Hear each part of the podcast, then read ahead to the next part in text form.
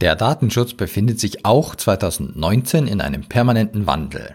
Gesetzliche Entwicklungen wie das zweite Datenschutzanpassungs- und Umsetzungsgesetz, aktuelle EuGH-Urteile wie zuletzt das sogenannte Cookie-Urteil, neue Veröffentlichungen der Aufsichtsbehörden wie das kürzlich veröffentlichte Bußgeldkonzept sowie die sich permanent weiterentwickelnde zunehmend digitale Lebens- und Arbeitswelt. Diese und viele weitere Faktoren machen es unerlässlich, dass wir als Datenschützer auf aktuellem Stand bleiben und uns untereinander austauschen. Eine gute Gelegenheit dazu bietet die Fachtagung IDACON, die regelmäßig im Herbst in München stattfindet und alle diese aktuellen Themen aufgreift und diskutiert. Datenschutzpraxis, der Podcast, fragt nach. Diesmal bei den Referentinnen und Referenten der IDACON 2019.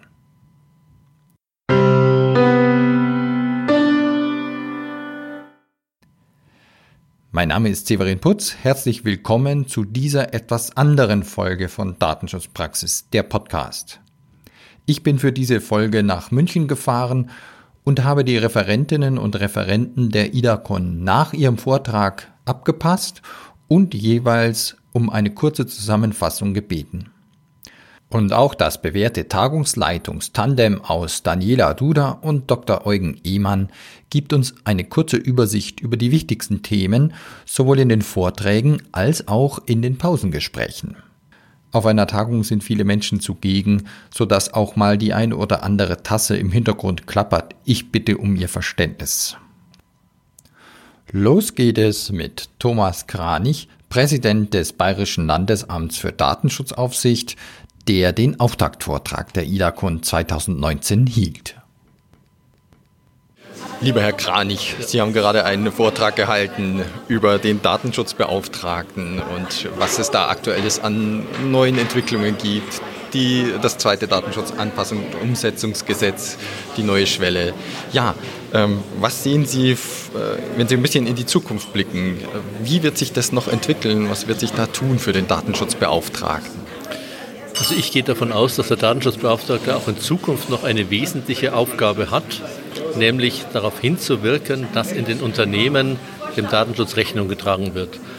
Mein Wunsch ist, dass das diese Aufgabe eher deutlicher und ausschließlich bekommt und dass er von anderen Aufgaben, die er in der Praxis in der Regel auch hat, oder ihm übertragen wird, dass er eben auch Vollzugsmaßnahmen machen soll, dass er das Verzeichnis der Verarbeitungstätigkeiten machen soll, dass er die betroffenen Rechte verantworten und bearbeiten soll, dass er davon freigestellt wird, dass er seiner eigentlichen Kontrollaufgabe besser Rechnung trägt. Das äh, wünsche ich mir, aber wenn ich mir anschaue, wie sehr ähm, die Digitalisierung, die Vernetzung weitergeht, sage ich, wird es eine ganz, ganz große Herausforderung auch für Datenschutzbeauftragte werden, ihrer äh, Aufgabenstellung und Zukunft Rechnung zu tragen. Da sprechen Sie was Wichtiges an, diese technische Komponente. Und neben der technischen gibt es für die Datenschutzbeauftragten ja auch diese juristische Komponente, diesen Spagat, den die da machen. Ähm, haben Sie da Tipps oder, oder was ist sinnvoll für den einzelnen Datenschutzbeauftragten? Wie geht er damit um? Ähm, es wird wohl auch so sein, dass man sagt, wenn die gesamte Bandbreite der Anforderungen, eben das zu kontrollieren, was einem Unternehmen läuft, soweit in technischer Hinsicht als auch in rechtlicher Hinsicht enorm große Aufgabenstellung ist. Wenn ich es mal vertrage auf uns als Aufsichtsbehörde, wir müssen ja auch so etwas machen und kontrollieren. Und wenn ich sage, ich jetzt als Jurist, ähm, könnte das in vielen Bereichen nicht, sondern ich muss, damit ich erstmal verstehe, wie ich rechtlich etwas beurteile, mich mit meinem Informatik unterhalten, erkläre mir mal, wie funktioniert eigentlich eine App, wie funktioniert hier ein Tracking in dem Zusammenhang, damit ich dann als Jurist eben prüfen kann, ob die Rechte eingehalten sind. Diese Herausforderung hat der Datenschutzbeauftragte in der Tat auch. Ähm, das heißt, er muss sich äh, fortbilden, Klammer auf, der Arbeitgeber muss das auch bezahlen, Klammer zu, damit er das, was im eigenen Unternehmen läuft, dass er das überhaupt versteht und dass er dort auch dann sicherstellen kann, dass er seine Aufgabe erfüllt. In großen Unternehmen findet das heute schon derart statt, dass eben man sagen wir, eine Datenschutzgruppe hat, wo eben der benannte Datenschutzbeauftragte an der Spitze steht, aber zur Unterstützung eben Datenschutzkoordinatoren zur Verfügung stehen, die eben unterschiedliche Professionen haben, damit eben auch insgesamt dort der Sachverstand da ist, dass man das wirklich auch gut beurteilen kann, was man beurteilen muss. Klingt vernünftig, so kann es gehen. Ja, am Anfang habe ich eine Frage gestellt zur Zukunft des Datenschutzbeauftragten. Darf ich für Sie Ihre Zukunft fragen? Dürfen wir Sie in der Zukunft vielleicht auf der IDACON mal wieder begrüßen? Meine Amtszeit läuft ab in Kürze. Ende Januar 2020 wird es sein. Und meine Vorstellung ist danach, ein Leben zu führen, wo ich mich ganz intensiv um den Schutz meiner eigenen persönlichen Daten bemühe, aber nicht mehr um den Datenschutz insgesamt. Und insofern würde ich sagen, vielleicht, wenn ich eingeladen bin, komme ich mal als Gast und Zuhörer, aber nicht mehr in einer Funktion als Offizieller oder als Referent. So schön es in den vergangenen Jahren war, um das deutlich zu sagen, ja, es ist gewisse Wehmut in manchen Bereichen dabei, gehört IDACON dazu, aber ähm, ich werde das in Zukunft nicht mehr professionell machen. Ja. Dafür wünsche ich Ihnen auf alle Fälle alles Gute für Ihren Ruhe- oder Unruhestand. Egal wie. Alles Gute, lieber Herr Kranich. Vielen Dank. Daniela Duda, Eugen Iman, schön, dass Sie wieder die Tagungsleitung haben für die IDACON 2019. Für den Datenschutzpraxis Podcast möchte ich Ihnen die Frage stellen, was sind aus Ihrer Sicht die derzeit größten Herausforderungen für die Datenschutzbeauftragten? Darf ich mit Ihnen anfangen, Frau Duda? Sehr, sehr gern. Vielen Dank, dass du mir den Vortritt lässt, Eugen. Also, ich denke, die größte Herausforderung ist, wie Herr Kranek vorhin in seinem Vortrag sagte, dass wir für die Datenschutzbeauftragten ein klares Berufsbild, einen klaren Standard entwickeln müssen, dass auch diese sich orientieren können, um zu wissen, wann bin ich eigentlich in Anführungszeichen richtig. Die zweite große Herausforderung ist, dass wir all diese Gerichtsurteile jetzt brauchen, die uns in diesem Neuland der Grundverordnung ein bisschen ein, eine klare Leitplanke geben. Ja? Und da ist jedes Verfahren und jedes Urteil eines des Gutes, egal ob man es am Ende schön findet. Herr Ehmann, haben Sie da was hinzuzufügen? Ich denke mit Sicherheit. Ja, die Datenschutzgrundverordnung hat den Datenschutz ja auf völlig neue Füße gestellt. Sie ist notwendigerweise da und dort abstrakt und jetzt gilt es für den Datenschutzbeauftragten herauszufinden, welche Fragestellungen sind für sein konkretes Unternehmen von Bedeutung und er muss jetzt darauf Antworten finden.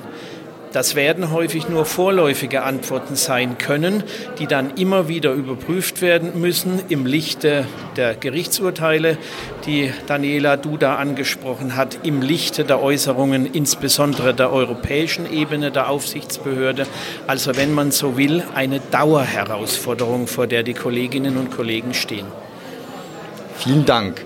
Bei den Vorträgen bitten Sie die Teilnehmer natürlich auch, ihre Fragen zu stellen welchen Referenten würden Sie gerne Ihre Frage stellen und welche wäre das?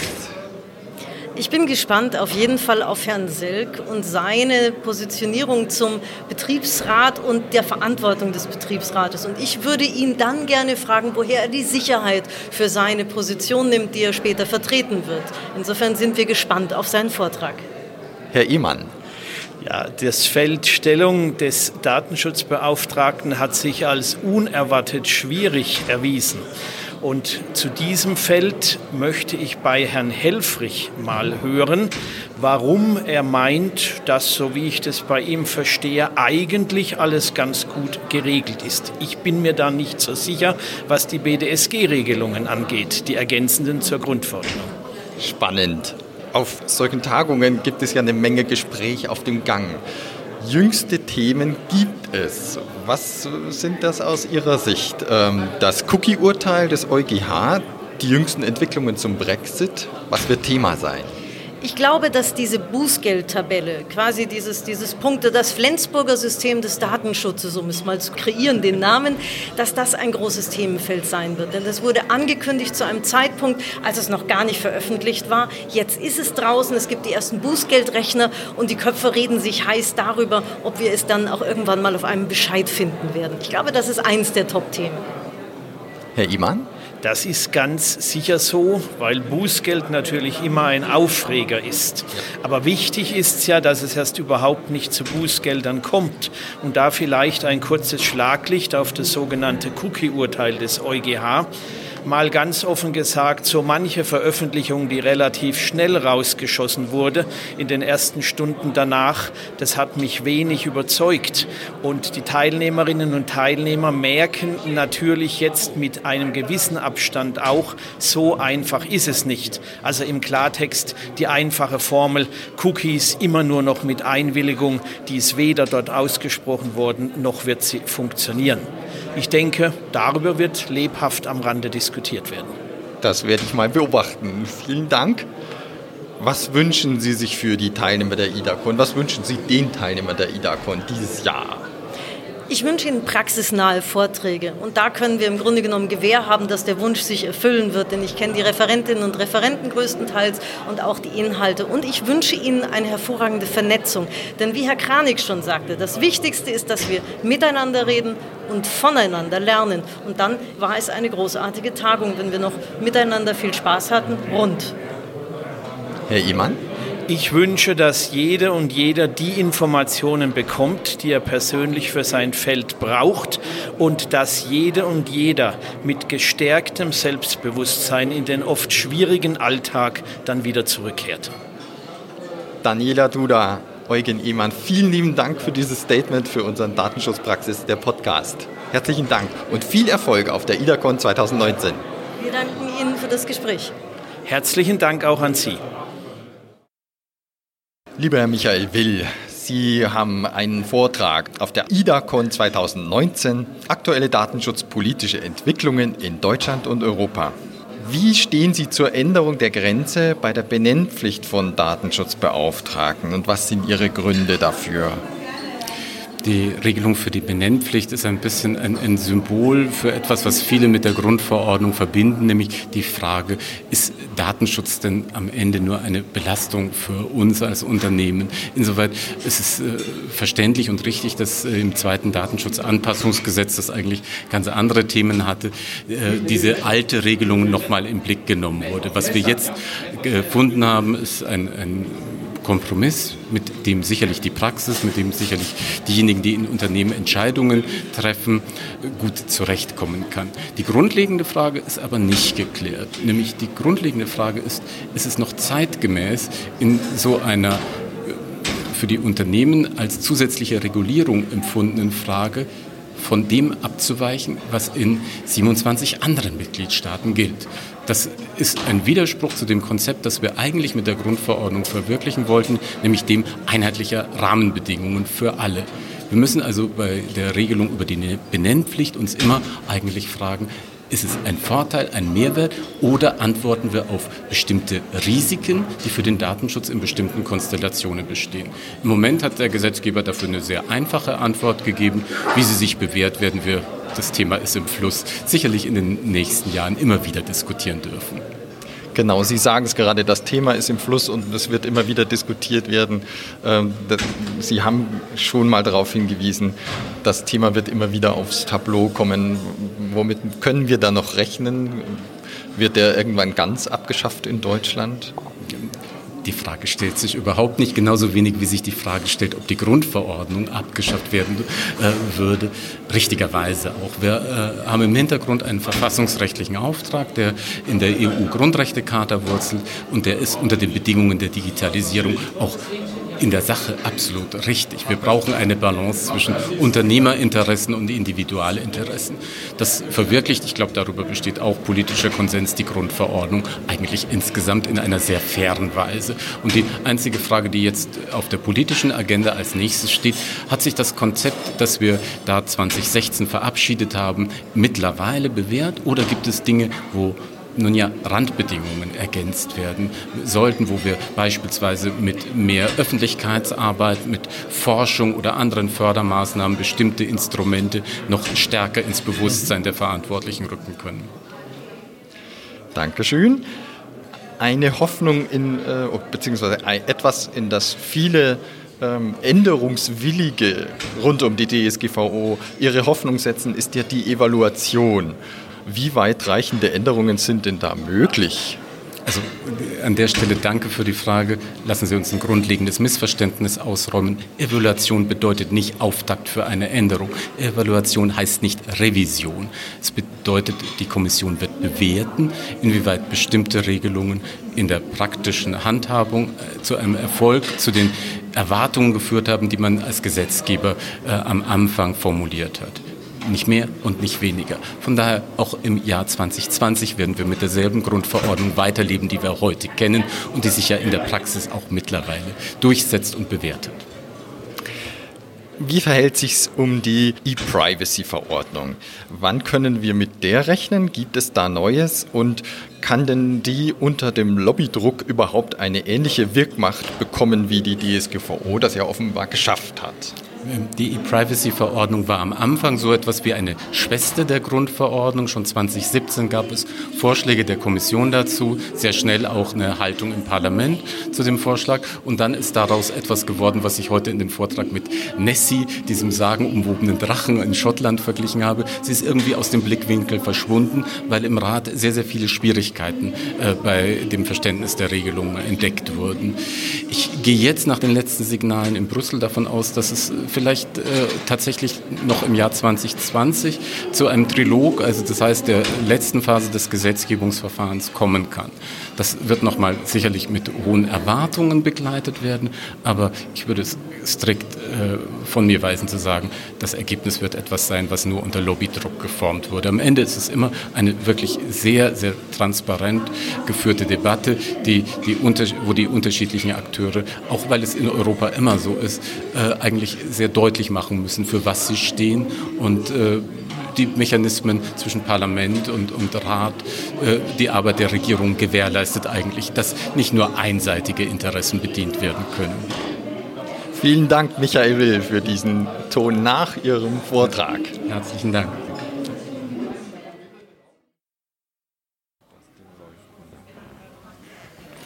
Herr Professor Helfrich, Sie sprechen auf der IDACON 2019 über strittige Fragen zur Stellung des Datenschutzbeauftragten.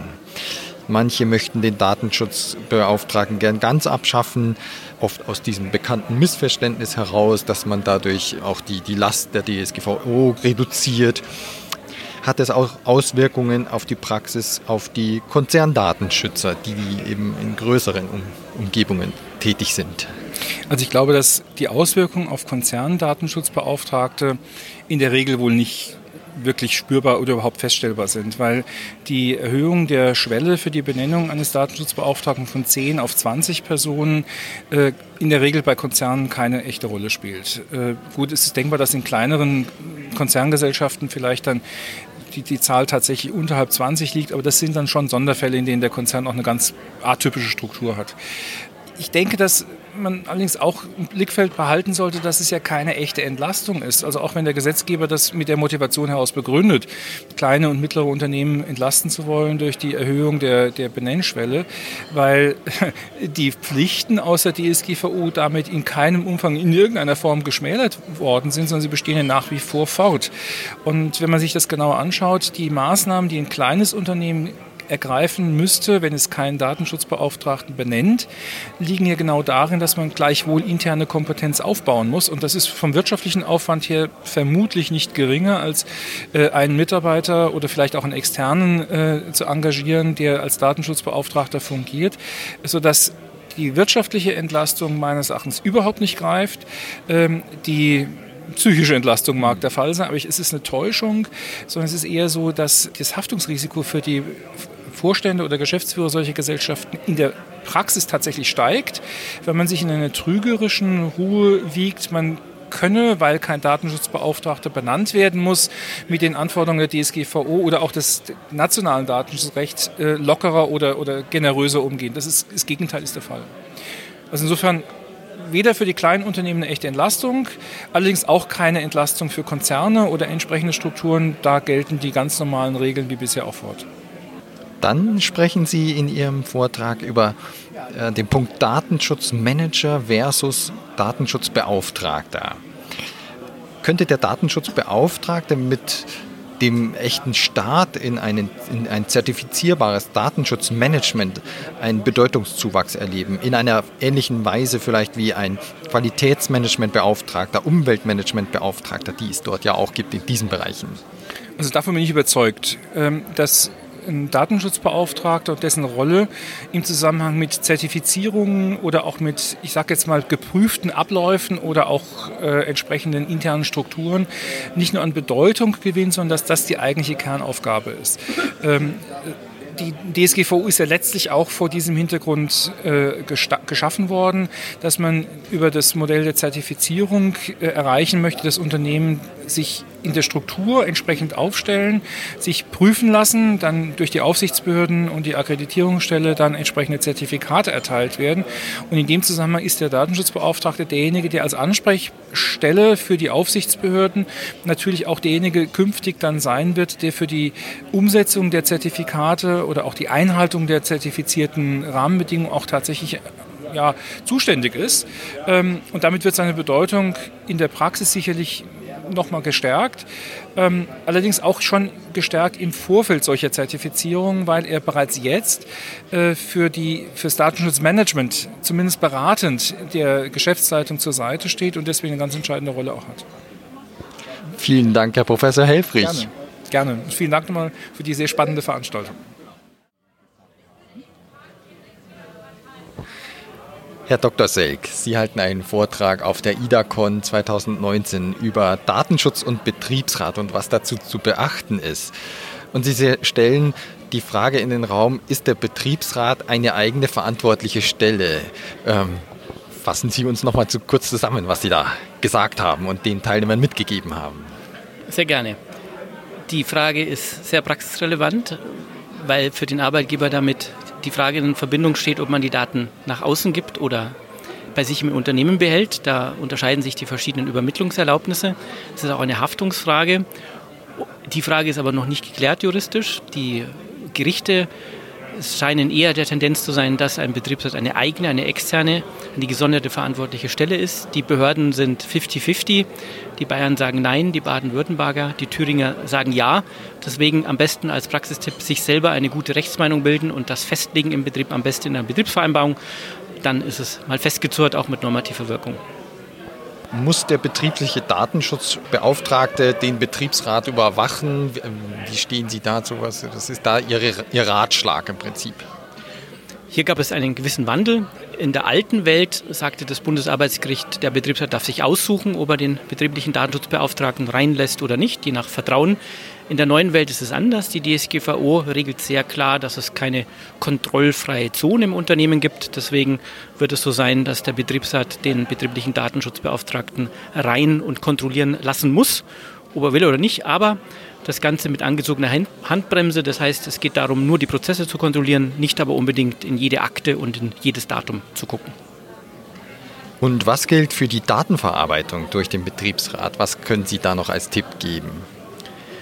Hier hat sich auch einiges geändert. Ähm, der deutsche Gesetzgeber hat hier die Öffnungs- und Spezifizierungsklausel genutzt und im neuen ähm, Paragraph 26 im Absatz 1 findet sich die Regelung, dass die Betriebsräte diejenigen Daten verarbeiten dürfen, soweit das für die Erfüllung der Aufgaben aus einer Betriebsvereinbarung oder dem Gesetz erforderlich ist.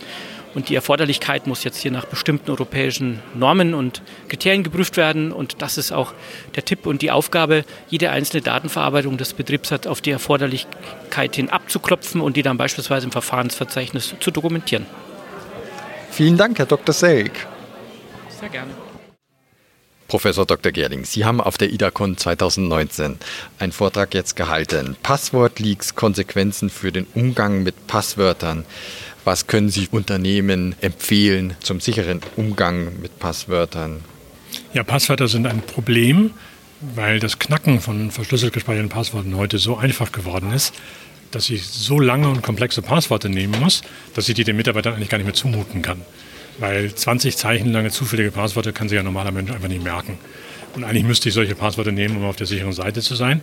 Deswegen muss ich mich so ein bisschen von den Passworten anfangen zu verabschieden und übergehen zu Zwei-Faktor-Authentisierung, so wie wir sie ja gerade im, im, Banking durch, äh, vorgeführt kriegen.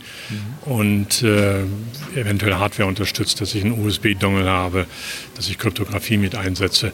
Da entwickeln sich gerade die Verfahren und die sollte man auch einsetzen. Im Unternehmen kann man sehr gut damit anfangen, äh, dass man erstmal die Administratoren, die ja sehr kritische äh, Aufgaben haben und deswegen auch sehr gefährliche Accounts, weil wenn die kompromittiert sind, ist derjenige, der den Account zugreifen kann, sehr mächtig im Unternehmen, dass man die anfängt mit Zusatzmaßnahmen zu schützen, da seine Erfahrungen sammelt.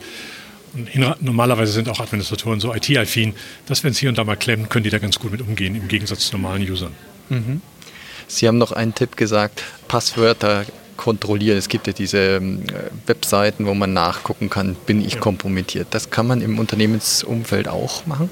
Also man könnte sowas im Unternehmensumfeld aufsetzen, weil die, die Software, mit der man solche Kontrollen macht, ist frei verfügbar. Die Passwortdatenbanken sind auch frei verfügbar, sodass man das im Unternehmen kann. Wenn man das Gefühl hat, man traut dem Player auf der anderen Seite, kann man das natürlich im Internet ausprobieren. Aber da würde ich jetzt niemandem sagen, äh, das, das, macht das, sondern damit ist es eine Vertrauensfrage, weil mein Passwort ist wichtig und äh, das würde ich eingeben. Wir betreiben selber so einen Dienst, den auch jeder nutzen kann, bei der GWDG in Göttingen, einem unserer Rechenzentren. Und äh, dem traue ich, mhm. weil das, das, Rechenzentrum schaue ich mir regelmäßig an. Ich kenne die Leute, die da sind, persönlich und das ist natürlich unheimlich vertrauensschaffend. Ein Teilnehmer hat eben noch die Frage gestellt, Biometrie. Was gibt es da für und wieder? Also ich halte Biometrie für eine Komfortfunktion, die es mir erlaubt, Passworte komfortabel zu benutzen. So, wenn ich heute ein aktuelles Handy nehme, wo ich einen Fingerabdruckleser dran habe, dann kann ich diesen Fingerabdruck ja nur dann nutzen, wenn ich mir vorher ein Passwort gesetzt habe. Und ich schalte dann durch die Verwendung des Fingerabdrucks im Grunde das Passwort frei. Der Vorteil ist dann, ich kann mir ein 20 Zeichen langes zufälliges Passwort auf dem Handy merken, weil ich brauche es nicht mehr eingeben. Ich schalte es mit dem Fingerabdruck frei und die drei, vier Mal im Monat, wo ich es doch noch eingeben muss, da habe ich dann einmal die Mühe. Aber im normalen Alltagsbetrieb hilft mir der Fingerabdruck. Insofern ist das die Komfortmöglichkeit, komplexere Passworte zu verwenden, ohne sie jedes Mal eintippen zu müssen, weil der Fingerabdruck sie für mich quasi zur Verwendung freigibt. Mhm. Aber zentral jetzt in der Firma Fingerabdruckdatenbanken, Iris-Datenbanken der Mitarbeiter aufzubauen, hätte ich höchste Bedenken, das zu tun. Mhm. Weil? Weil das Missbrauchspotenzial ist groß. Ja. Und äh, wir haben ja immer gelernt, wenn es irgendwelche Daten gibt, früher oder später kommt jemand auf die Idee, dass er da dran will. Mhm.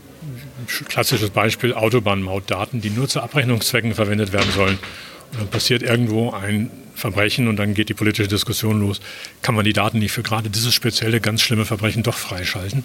Mhm. Und äh, das wird gerade, weil, weil gerade in der Verbrechensbekämpfung Fingerabdrücke eine wichtige Rolle spielen, äh, sind das Diskussionen, die kann man vermeiden, wenn man diese zentralen Datenbanken gar nicht erschafft. Vielen Dank, Professor Gerling, für diese kurze Zusammenfassung der wichtigsten Statements. Und ja, herzlichen Dank nochmal. Ja, gerne. Frau Professor Dr. Henrike Weiden, Sie sprechen auf der IDACON 2019 über EU und Japan glanzvolle Premieren für einen Weltdatenraum und setzen dahinter ein großes Fragezeichen. Welche Bedeutung hat der Datenschutz in Japan generell? Was können wir uns da vorstellen als Europäer? Nun, der Datenschutz hat in Japan durchaus auch eine gewisse Tradition, hat aber immer schon auch einen ganz anderen Stellenwert gehabt als bei uns in Europa. Es gibt schon seit 1988 ein Datenschutzgesetz und es gibt durchaus auch ein Bewusstsein für den Datenschutz. Aber die japanische Kultur ist einfach ganz anders ausgerichtet, wie sie mit dem Thema Privatsphäre ausgeht. Und das wirkt sich natürlich auch darauf aus, wie man mit personenbezogenen Daten umgeht auch jenseits der gesetzlichen Situation. Und es ist so, dass die Japaner durchaus schon seit vielen Jahren auf äh, das europäische Datenschutzrecht schielen, so wie sie in fast allen anderen Rechtsbereichen auch immer gucken, was andere Länder für Gesetzgebung haben und wie es auch in der Praxis umgesetzt wird. Nur hier war es tatsächlich auch schon sehr lange mit dem konkreten Ziel, auch schon unter der alten europäischen Gesetzgebung, ähm, mal zu schauen, ob nicht vielleicht ein Angemessenheitsbeschluss ein gangbarer Weg wäre, um den Datenfluss zwischen EU und Japan zu erleichtern. Jetzt haben Sie seit 2017 einen Datenschutzgesetz, das durchaus auch unter diesem Zweck stand. Nur das hat zum Teil zu äh, genauso absurden Auswüchsen geführt, wie, ähm, wie das in Europa auch war. Also, ich sage nur Stichwort äh, Klingelschilder in Wien. Ähm, und genauso äh, habe ich also auch von einer Mutter gehört, die nur erfahren hat, dass ihr Kind in einen Autounfall verwickelt war. Die kriegte aber von keiner Klinik die Information, ob ihr Kind denn nun da untergebracht wäre, weil die durchgehend sagten, nein, das ist vom Datenschutz nicht abgedeckt, dass wir diese Informationen Informationen rausgeben. Also äh, genau solche Blüten treibt es eben auch dort. Mm, und insofern würde ich sagen, ja, äh, Datenschutz, dieses Bewusstsein wächst so, wie es auch in anderen Regionen der Welt wächst. Es hat einfach nur einen anderen Stellenwert und es hat in der konkreten Umsetzung dann doch wieder, ähm, naja, sagen wir, vielleicht nicht so ein konsequentes Durchgreifen mitgebracht, wie das hier in Europa der Fall ist, was sicherlich auch an den wenig drakonischen Strafen äh, liegt, die verhängt werden können, wenn es Datenschutzverstöße gibt.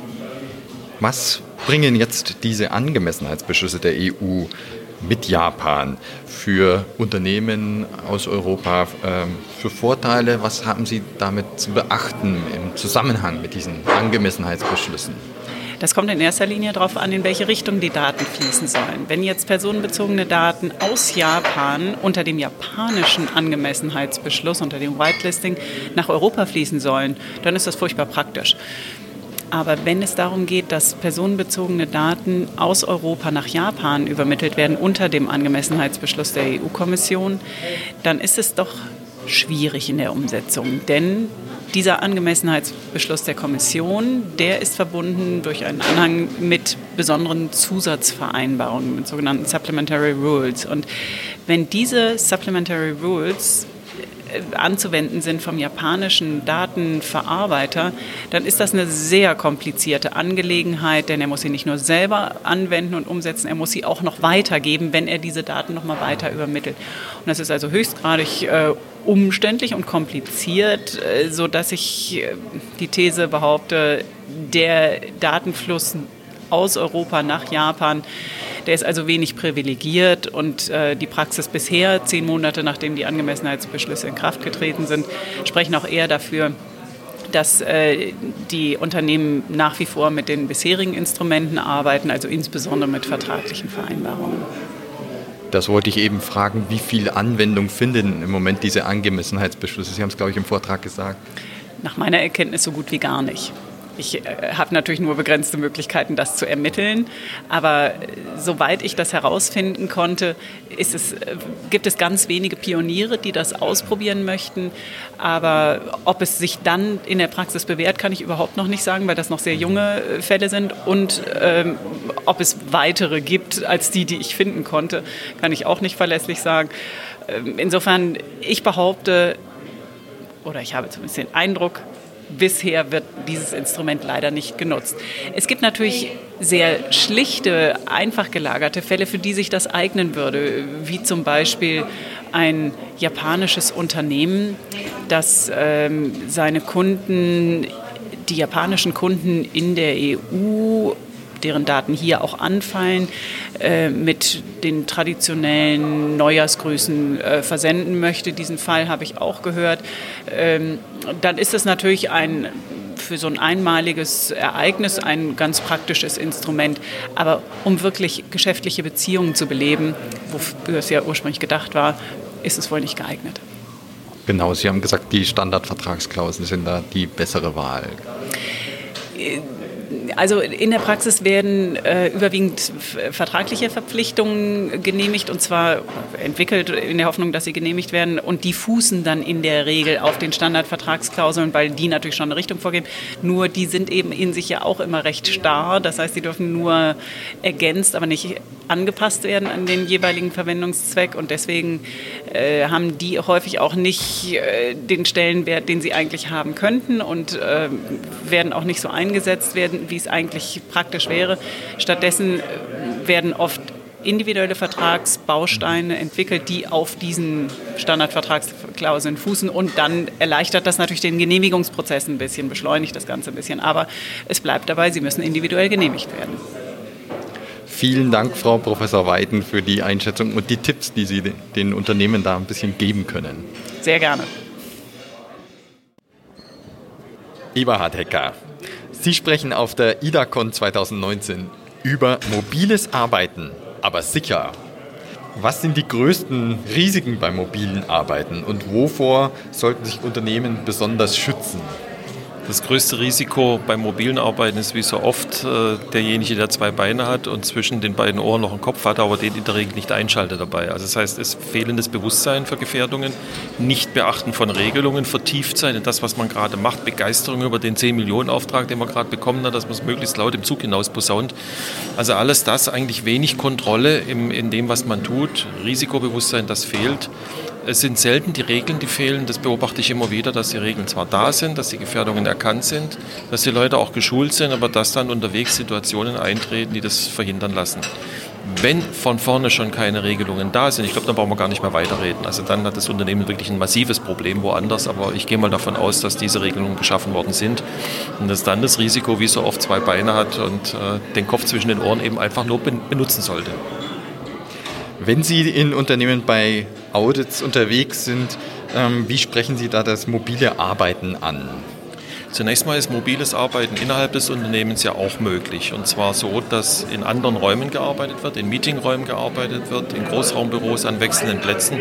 Also mobiles Arbeiten bedeutet jetzt nicht nur, dass ich da unterwegs sein muss, außerhalb des Unternehmens, sondern auch tatsächlich im Unternehmen mobil arbeiten. Das kann man auch in Audits überprüfen. Da kann man natürlich in die Räume reingehen kann zum Beispiel schauen, ob in Konferenzräumen noch äh, Whiteboards beschriftet sind mit personenbezogenen Daten, ob noch irgendwo Charts hängen, wo die Sachen dran sind, ob ein USB-Stick rumliegt, ob ein äh, Rechner an ist, der gerade keinen kein Sperrbildschirm anhat und so weiter. Für unterwegs schaue ich mir dann immer die Schulungsunterlagen an, ob die tatsächlich auch zum Beispiel für die Vertriebsmitarbeiter oder für die, die eben mobil arbeiten, da sind. Und vor allem schaue ich mir an, ob Maßnahmen ergriffen worden sind, wie zum Beispiel Definitionen, dass bestimmte Arten oder Kategorien personenbezogener Daten eben nicht mit nach außen genommen werden dürfen.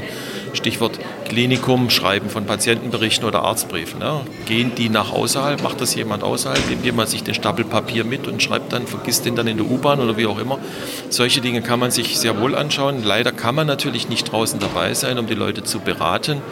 Ich sage einfach an der Stelle, ich gehe nicht davon aus, dass jemand bewusst gegen die Regeln verstößt. Das Bewusstsein wecken, das kann man zwar nicht kontrollieren, sondern nur die Schritte, die erforderlich sind, um Bewusstsein zu wecken.